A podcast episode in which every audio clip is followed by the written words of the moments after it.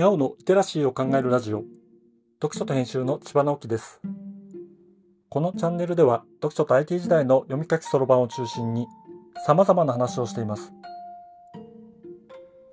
今回話すのは話し方を改善する方法をチャット GPT に聞いてみたというものです。木曜日は日頃考えていることを話しています。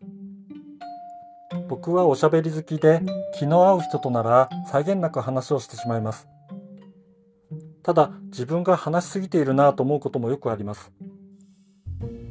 そういう時は言いたいことがありすぎて相手の話をよく聞いていないことがあるのです。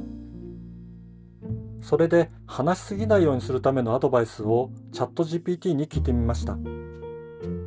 話しすぎないようにする方法は以下の通りです。自分の話をする前に相手の話にしっかりと耳を傾けましょう。相手の話に興味を持ち質問や感想を返すことで会話のバランスを保つことができます。自分の話をするときには時間や内容に制限を設けましょう。例えば20秒以内に話す。3つのポイントだけ伝える。などのルールを自分に課すことで話しすぎを防ぐことができます。自分の思考や感情に気づきましょう。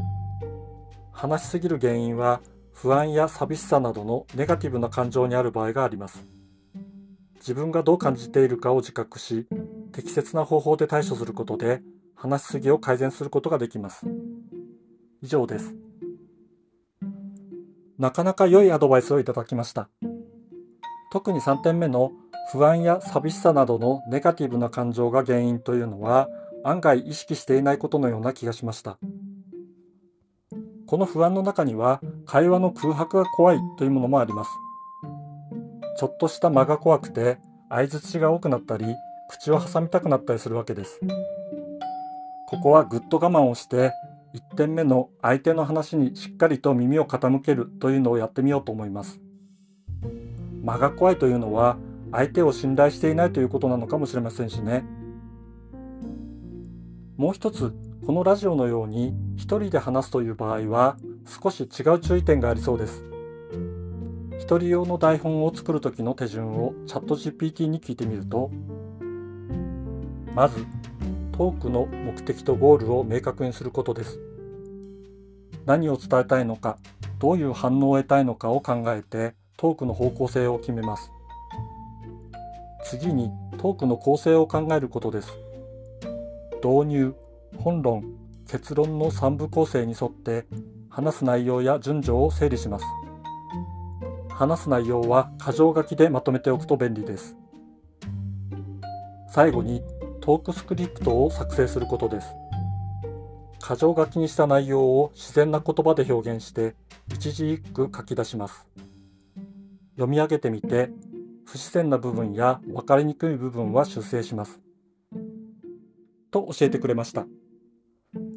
1点目と2点目はいつも悩んでいるところですが、実はやらなければと思いながらサボってしまうのが3点目の後半の読み上げてみて不自然な部分や分かりにくい部分を修正するというやつです。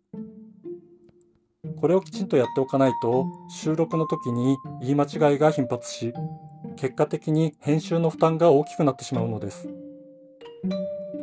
台本は休み休み書いたりするもので、全体の流れが悪くなったり、意味が伝わらないと感じることもよくあります。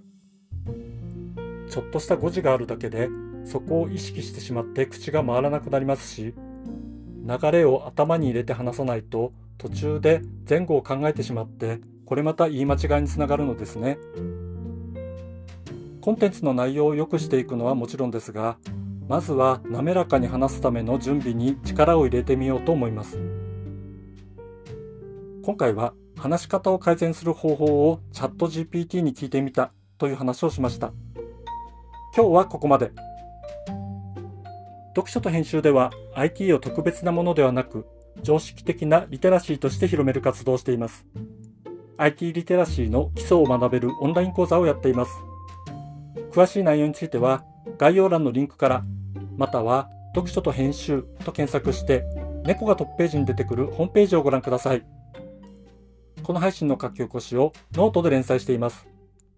概要欄にリンクがありますので、フォローいただけると嬉しいです。今日もワクワクする日でありますように。千葉直樹でした。ではまた。